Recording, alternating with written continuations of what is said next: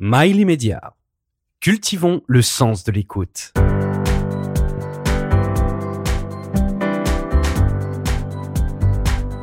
Liberté d'entreprendre. Une émission présentée par Céline Amaury et Patrice Arditi.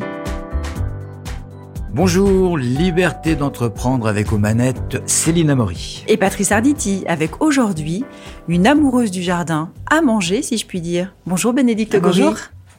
Alors Céline a raison lorsqu'elle vous qualifie d'amoureuse de, de, jardin, puisque vous êtes la fondatrice de Le Jardin et la Recette, le premier réseau de transformation et de distribution de produits issus du jardin. En tout cas, Bénédicte, vous êtes ingénieur central Lyon. Rien ne vous prédestinait à cette carrière. Non, tout à fait, ouais. Comment on passe de LVMH à la paysannerie? Racontez-nous un peu. Euh, en, en par juste le besoin de retrouver du sens. Euh, quand j'ai travaillé pendant euh, une quinzaine d'années euh, pour pour ce grand groupe, euh, je me posais pas tellement de questions et est arrivé le moment où euh, l'urgence climatique est ressortie dans les médias très fort et je l'ai palpé, je l'ai ressenti et j'ai vraiment réalisé à ce moment-là que ma consommation n'avait pas de sens et qu'il était urgent à titre personnel de, de changer ma façon de vivre et pour retrouver du sens, j'étais me balader dans le jardin. Et ce jardin m'a vraiment surpris. Euh, je me suis pris une claque de voir euh, toutes les plantes qui poussaient spontanément.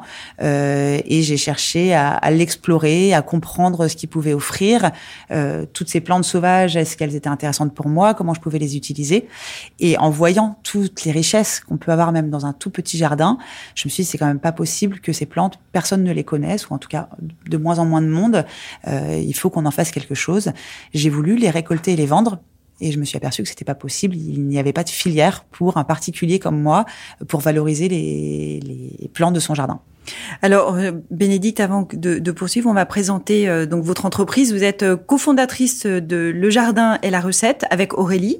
Ah, vous avez monté ça donc toutes les deux et vous proposez des étonnants mélanges épicés et aromatiques à base de mauvaises herbes du jardin. Exactement. Alors les mauvaises herbes, ce sont des plantes sauvages, des plantes sauvages domestiquées ou domesticable, c'est quoi? Parce que mauvaise herbe, c'est le truc qu'on arrache parce que parce que c'est pas beau et puis parce que parce que bah, c'est surtout parce que c'est pas beau d'ailleurs. Et que ça envahit, Exactement, et il y a, y a un côté envahissant. Alors on met on met des guillemets bien entendu à mauvaise herbe, euh, c'est un pied de nez, c'est très franco-français d'appeler ça des mauvaises herbes, ça n'existe pas dans les autres cultures. En fait, il y a pas ce terme péjoratif. Ce sont des plantes sauvages. Et ces plantes elles poussent spontanément elles poussent généreusement là où elles décident de s'installer. Et en fait, ce qui est remarquable avec ces plantes, c'est qu'elles sont bien souvent plus nutritives et plus résistantes euh, aux aléas qu'une plante cultivée. C'est des plantes qui vont être hyper intéressantes pour régénérer la biodiversité. Et en fait, c'est des plantes qui sont hyper bonnes, qui sont délicieuses. Et, et le fait qu'on les arrache, ça vient généralement du fait qu'on ne sait pas qu'elles sont intéressantes. Enfin, vous êtes pas réveillé un matin en vous disant je vais analyser toutes les plantes de mon jardin et, des jardins des voisins pour voir exactement d'abord combien combien il y a d'espèces et puis s'il y a matière à en faire quelque chose. Eh ben un peu si.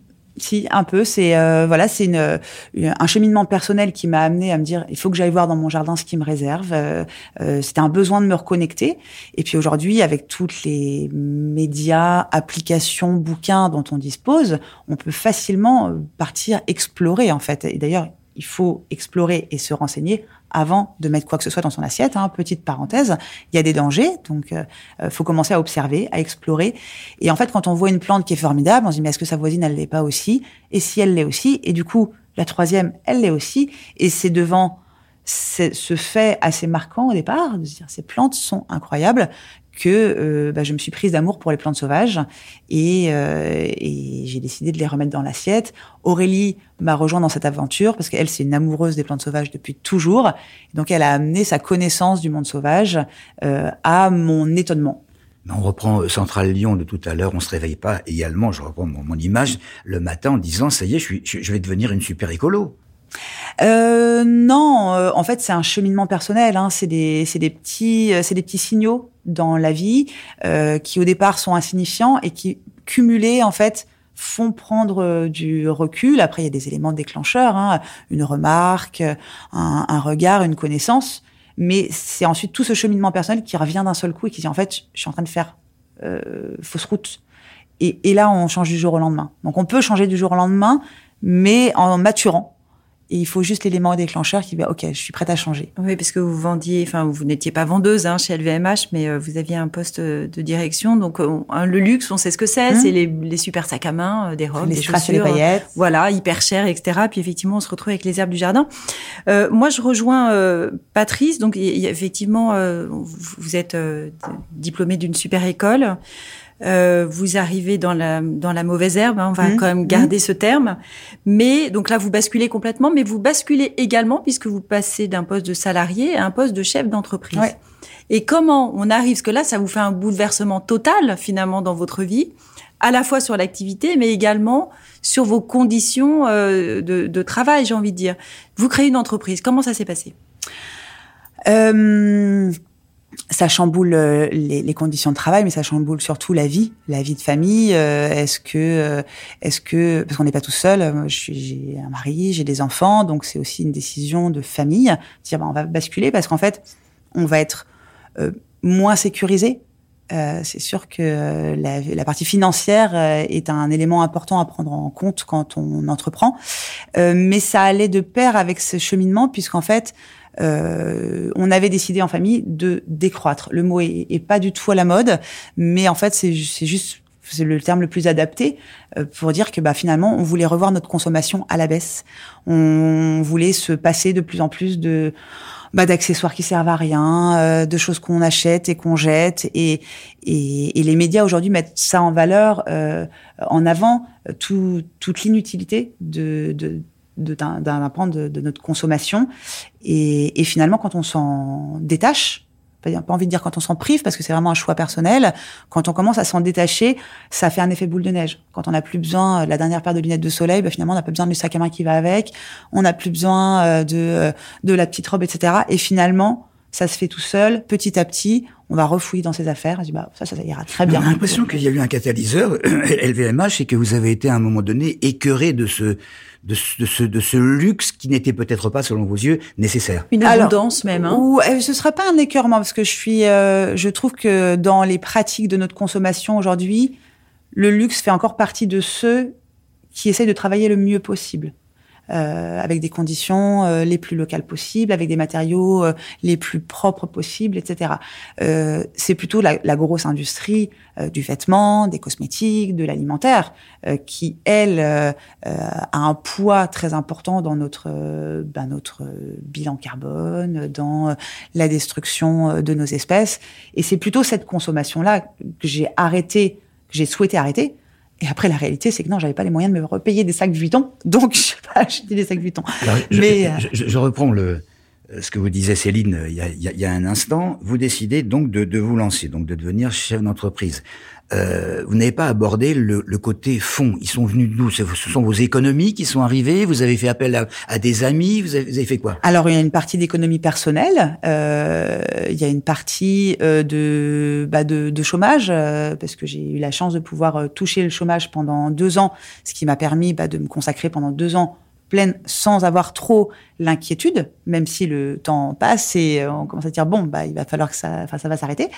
Et ensuite, euh, oui j'ai des j'ai des amis euh, qui ont bah, particulièrement apprécié la prise de risque et la démarche.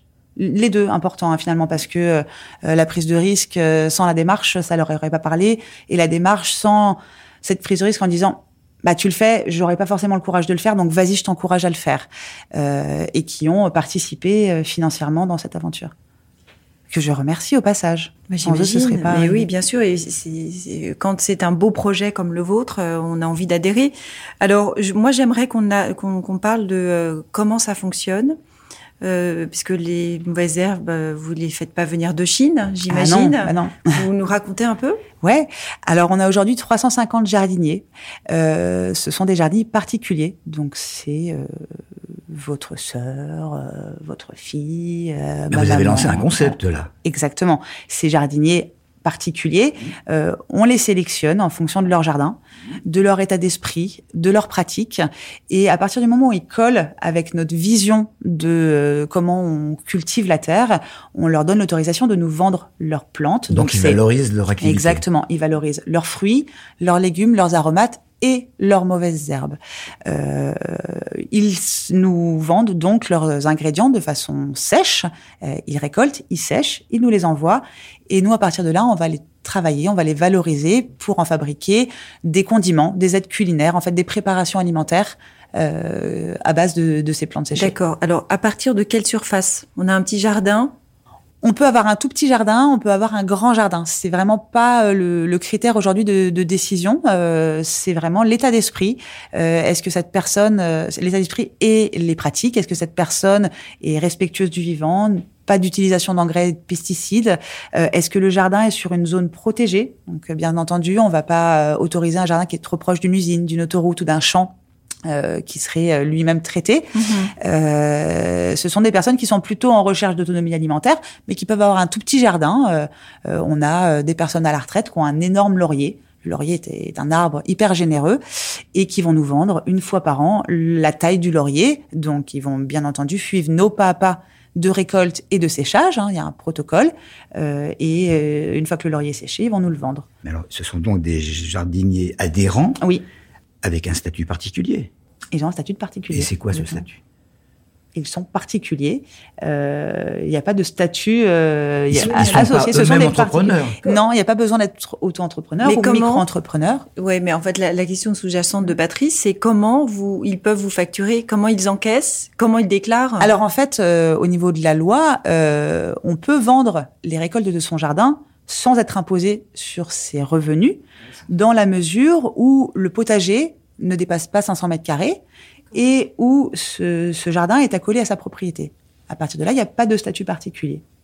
Ah oui, c'est intéressant. Ça veut dire que tout le monde, à partir du moment euh, où on respecte les normes, oui peut euh, décider de vendre ces mauvaises herbes exactement euh, chez vous et sans avoir une imposition supplémentaire. Parce que ça, ça peut aider beaucoup de personnes. Tout à fait, c'est un complément de revenu qui est euh, qui peut être euh, significatif, qui peut être juste symbolique et qui peut être significatif.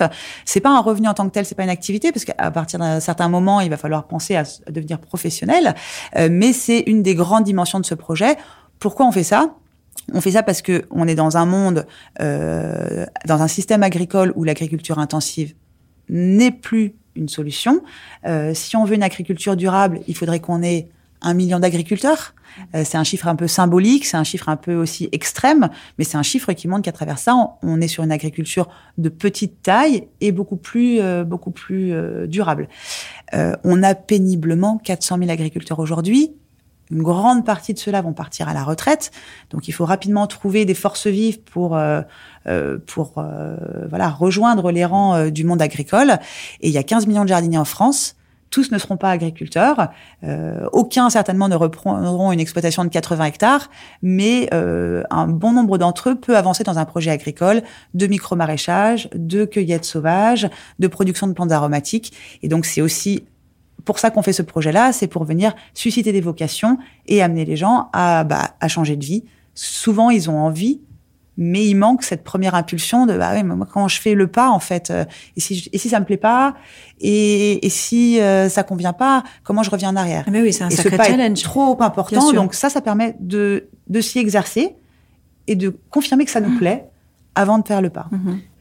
Vous avez combien, enfin le jardin de la recette, euh, combien de combien de jardiniers adhérents? Aujourd'hui, on a 350 jardiniers adhérents. 350. Est-ce que vous pouvez nous donner un petit exemple Parce que, bon, votre entreprise, il faut qu'elle soit viable quand même.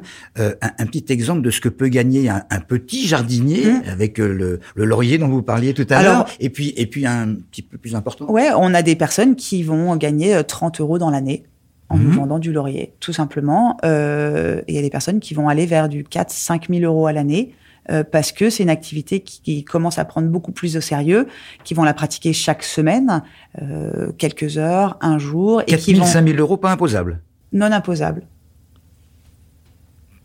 À partir de là, euh, généralement, ces personnes qui en arrivent à ce stade-là, c'est qu'il y a un projet qui est en train de se maturer. Bien sûr. Euh, et donc, c'est des personnes qui vont s'enregistrer comme professionnels et qui, du ah. coup, vont changer de statut.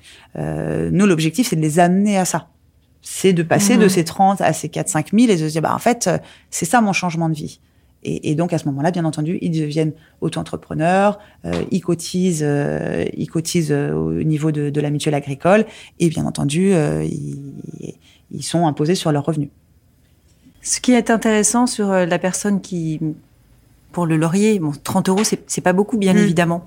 Mais ça permet euh, de ne pas jeter ce laurier, de, de l'utiliser. Donc, c'est Oui.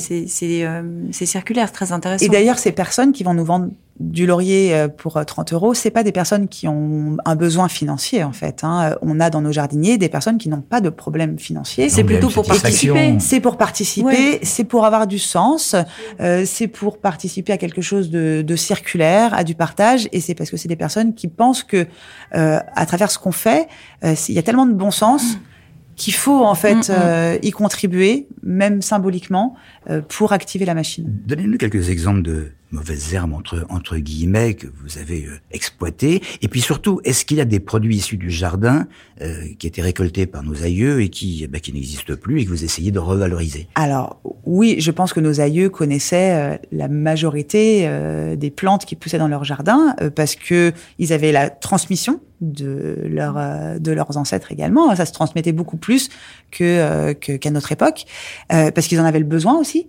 Parce que finalement, euh, quand on manquait de ça, de ça, on allait dans le jardin euh, et que le jardin. Là aujourd'hui, on parle de la source d'alimentation du jardin, mais il y a plein de choses dans le jardin. C'est une source de médicamenteuse. Il y a des plantes euh, médicinales. La majorité des plantes ont euh, des propriétés médici- médicinales. On les utilisait pour sa beauté. On les utilisait pour la maison. Donc il y avait tous ces usages-là qui faisaient que, oui, on allait très tôt s'intéresser à ce qu'il y avait dans le jardin. Euh, on travaille bien entendu l'ortie. C'est la reine des mauvaises herbes. C'est celle que tout le monde connaît. Euh, tout le monde ne l'a pas goûtée. Euh, on se souvient de la soupe. Ah, ma grand-mère faisait de la soupe d'ortie. Euh, euh, mamie, quand elle faisait de la soupe d'ortie, c'était pas juste parce que euh, mince, elle avait rien dans le frigo et que euh, il paraît que c'est bon pour la santé. C'est parce que c'était bon aussi. Et ceux qui ont eu la chance de, de goûter savent que c'est bon. Et comme le pissenlit. Comme le pissenlit. Donc ça Moi, fait comme- partie voilà, exactement des tu- plantes à Pissenlit, découvrir. il est resté. hein. Bah, le- oui, mais alors quand tu racontes à tes enfants euh, une salade de pissenlit, maman, ça va pas Donc c'est vrai que euh, on parle beaucoup de l'ortie parce que elle est emblématique. C'est aussi une des plantes les plus riches du monde terrestre euh, en vitamines, en protéines, en minéraux. Donc au-delà de son goût et de le fait qu'on la connaisse bien, elle est assez exceptionnelle. Oui, on en fait des shampoings aussi. Hein. Exactement. Pour la pour les cheveux, c'est très bien. Pour la peau, c'est excellent aussi. Pour la peau de nos ados, euh, c'est très bon. Euh, Au-delà de ses propriétés médicinales, en- bien sûr en infusion, euh, on peut faire plein de choses. L'ortie est vraiment euh, une plante ex- exceptionnelle. On utilise également, on travaille le lamier, qui est une cousine de l'ortie, euh, celle qui a des petites fleurs qu'on appelle souvent ortie blanche d'ailleurs, euh, qui a un petit goût de champignon très sympa et qui a des propriétés qui vont être proches. Ce qui est assez amusant euh, quand on parle de cette plante, c'est que autant l'ortie, on a eu la curiosité d'aller l'explorer d'un point de vue nutrition. Il y a des études sur l'ortie, on sait dire voilà le taux euh, de protéines, de vitamines. Sa cousine, on l'a pas étudiée. Pourtant, elle est, euh, elle est très proche euh, en termes de nutriments. Donc nous, une, un- une des dimensions de ce projet, c'est d'explorer d'un point de vue goût, mais aussi d'aller l'explorer d'un point de vue nutrition. Donc on mène des études de recherche et développement pour savoir dire, bah, le lamier a telle propriété, tel bienfait euh, nutritionnel. Euh, et voilà, des plantes euh, sauvages comestibles dans nos régions, il y en a des milliers qui poussent différentes. Oui, alors Bénédicte, vous disiez là à l'instant euh, que vous faites des études donc de, de R&D, recherche et développement euh, sur euh, le- le- le- les caractéristiques de ces herbes. on, va, on va arrêter de les appeler les mauvaises herbes. Ouais, Donc des de plantes ces- sauvages. De ces plantes sauvages. Mais alors comment vous faites? C'est vous euh, vos compétences ou vous faites appel à des, la- des labos Comment Alors, euh, déjà, c'est plutôt Aurélie, euh, mon associée, qui est sur cette dimension-là. Euh, elle a été formée no- notamment par Monsieur François Couplan, qui est un des ethnobotanistes les plus connus à notre époque sur les plantes sauvages comestibles. Il est devenu parrain du projet, d'ailleurs. Euh, puisqu'il il soutient notre initiative, il trouve qu'il y a beaucoup de sens. Euh, il nous a déjà donné accès à ces données euh, scientifiques et euh, il forme Aurélie euh, sur euh, voilà la, la finesse en fait de de la botanique de chaque plante et ensuite on va travailler enfin on travaille avec des, des laboratoires qui sont en mesure de d'établir ces fiches nutritionnelles. J'aimerais revenir un petit peu au fonctionnement de l'entreprise, mais, mais on n'a pas dit non plus aux auditeurs à quoi servent toutes ces, ces plantes sauvages. Comment vous les utilisez. On va en parler après si vous voulez bien, parce que vous nous avez apporté des produits. Alors, on, on verra quand on sera euh, sur YouTube, mais euh, on a du sucre, par exemple. Euh, on a euh, du pour remplacer le bouillon affreux, euh, le cube or, on donnera pas la marque. Euh, et on peut faire des, des, petits avec des mélanges avec des yaourts et sur l'apéritif, c'est super bon. Vous, ça vous, mais voilà, je veux bien avant que vous nous racontiez un petit peu ça, moi revenir sur l'entreprise. Comment, comment vous avez réussi à vous lancer euh, vous, Donc vous êtes avec Aurélie. Mm. Est-ce que vous avez des collaborateurs? Le recrutement, je veux bien qu'on en parle un petit peu. Mm. C'est toujours un sujet super compliqué ouais. euh, dans toutes les entreprises et quel que soit le domaine. Comment vous avez fonctionné pour ça? Euh, on fonctionne euh, comme on peut au démarrage euh, et on n'a pas de sous. Euh, on n'a pas de sous pour soi et on n'a pas de sous pour euh, pour faire appel à des collaborateurs. En tout cas, nous, on n'en avait pas assez pour ça. Donc, on démultiplie le travail. Euh, on devient homme orchestre. On fait tout, de la petite besogne entrepreneuriale à la pensée stratégique, et on y passe des jours et des nuits. Euh, après, on fait appel, bien entendu, à des amis qui vont avoir des compétences. chacun a ses petites compétences, euh, enfin ses belles compétences plutôt euh, sur des, des petits secteurs qui nous intéressent. Et, euh, et, voilà, on a été toqué aux portes de nos amis, de nos connaissances, pour qu'ils nous amènent bah, du, de la connaissance, des techniques, des raccourcis. Euh, et assez rapidement, il faut rentrer dans un groupe d'entrepreneurs, euh, parce qu'en fait, euh, euh, l'entrepreneuriat, c'est aussi beaucoup du réseau. Euh, et ça, quand on n'est pas issu du monde entrepreneurial, on l'a pas. Euh, et en tout cas, moi, je ne l'avais pas. Je suis issue de, de, de l'entreprise privée. Euh, Aurélie, c'est pareil. Euh, et donc, euh, voilà, rejoindre des groupes d'entrepreneurs, ça permet euh, déjà de discuter de nos problématiques, de s'informer et de, de, rentrer en contact avec avec un réseau. Vous parliez des fonds, euh, effectivement, comme tout, tout démarrage d'entreprise, les fonds, c'est quand même euh, mm. le problème number one euh, mm. avec le numéro 2, le recrutement. Euh, il n'y a pas des aides des régions ou du ministère de l'Agriculture quand on est sur des projets tels que le vôtre? Si.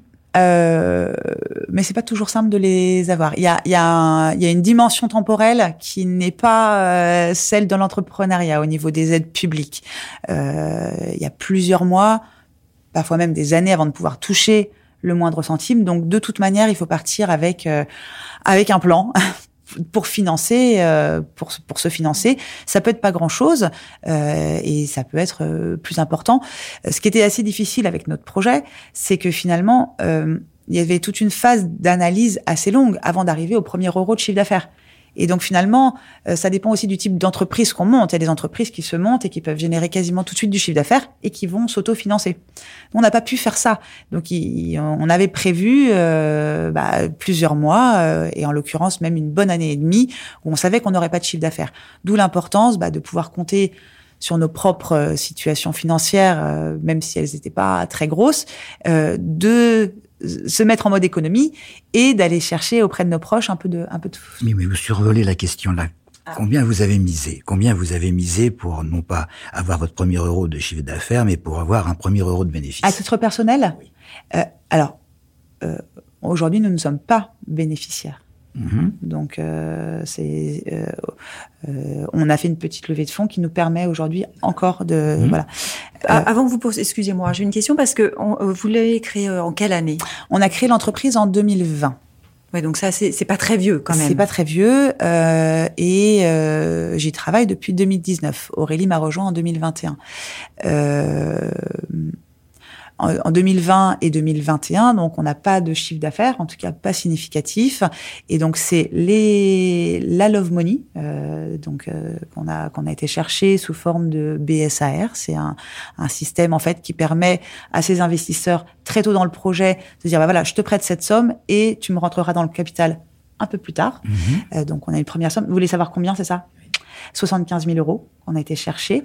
Euh, on a mis des fonds propres également euh, à hauteur de 20 000 euros. Euh, et ça nous a permis de montrer les, de, de, construire les premières briques et de montrer un petit peu euh, ce que pouvait être le projet. Et pour vraiment l'installer, on a été faire une petite levée de fonds de 550 000 euros auprès, cette fois-ci, euh, de Business Angel, mmh. plus aguerris, auprès de France Active, également, euh, qui nous a accordé euh, un, un, prêt et qui a euh, qui s'est porté caution sur notre prêt bancaire. Donc on a du Business Angel, mmh. France Active, prêt bancaire, et puis le réseau Entreprendre, que je salue au passage, réseau Entreprendre 93, qui nous a accompagnés par un prêt d'honneur euh, à titre personnel pour Aurélie et pour moi.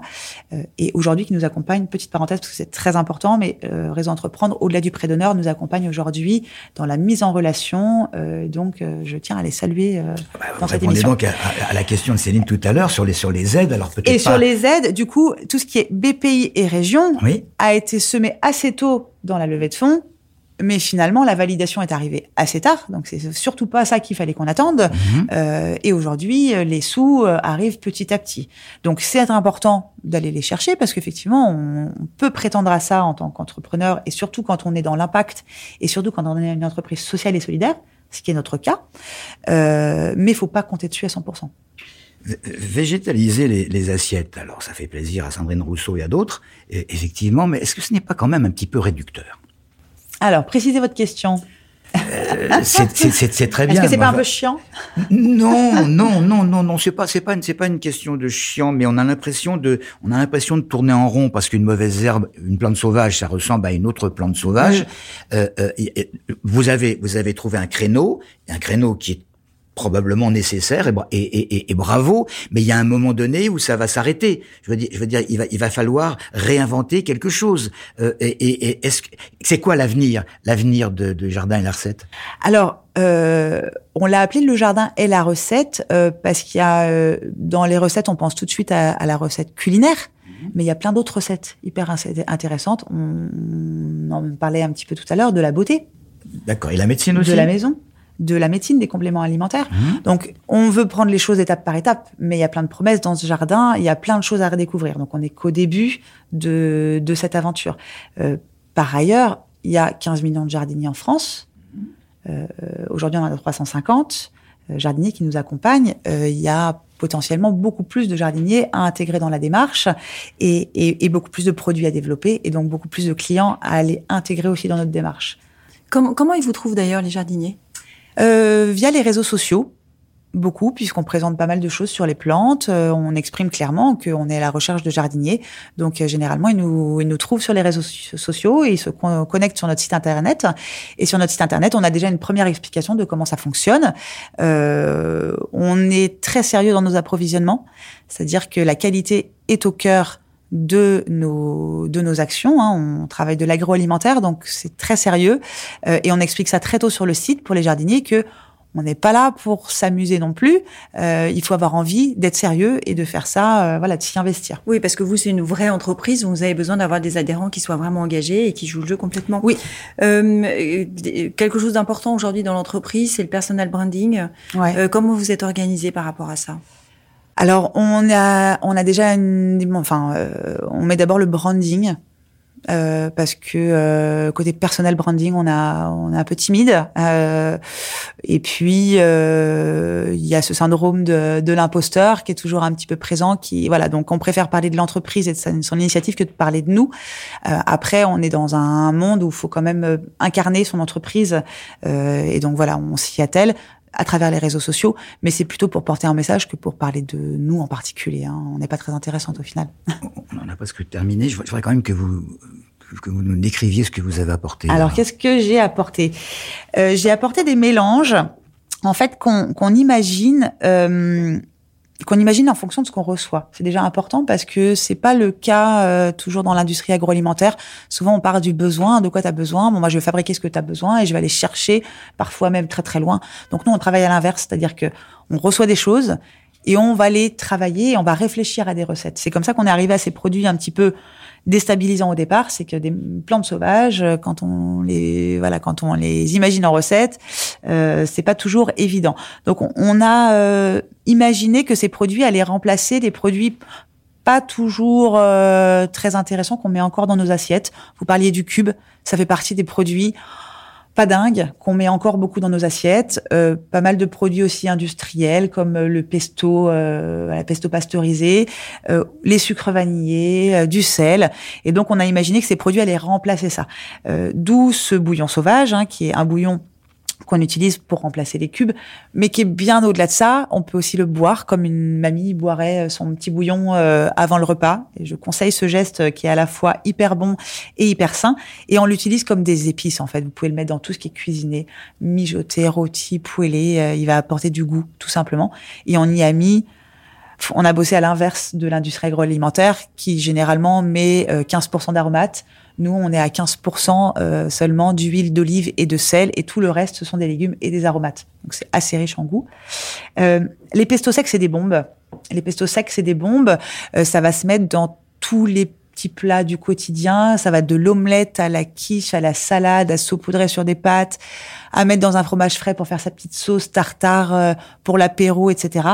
Euh, c'est hyper nutritif, c'est hyper riche. On travaille avec des ingrédients qui sont séchés à basse température. L'avantage de ça, c'est qu'on va préserver toutes les vitamines par rapport à quelque chose qui aurait été pasteurisé ou qui aurait été cuit. Donc là-dedans, on est vraiment sur des choses qui sont très nutritives et qui vont remplacer l'équivalent de trois bocaux de pesto. Donc on est sur quelque chose qui est en plus économique. Et ce bon vieux bocal de pesto, une fois qu'on l'a ouvert et pris sa cuillère à soupe, on va le remettre dans la porte du frigidaire généralement, ou on va l'oublier. Là, on est sur un produit qui va se conserver même après ouverture. Donc on est sur un produit absolument génial. les pestos secs, c'est vraiment euh, euh, des petites bombes à découvrir. Ça, c'est un sucre à la reine des prés, euh, qui est une sucre, euh, une alternative au sucre vanillé. Euh, voilà. Donc l'idée, c'est de proposer à chaque fois une alternative locale, saine, pour qu'on puisse continuer à se faire plaisir sans tout détruire. C'est un peu notre idée du moment on se fait plaisir dans son assiette, mais euh, on protège ce qui nous entoure. Et vous allez au bout des choses puisqu'il n'y a pas de colle hein, pour les étiquettes, c'est un élastique et euh, on peut acheter des recharges pour remplir les, petits pots. Juste pour nos auditeurs, euh, parce que ils sont là aussi pour écouter vos conseils. Qu'est-ce que vous, dans votre aventure entrepreneuriale, vous referiez différemment?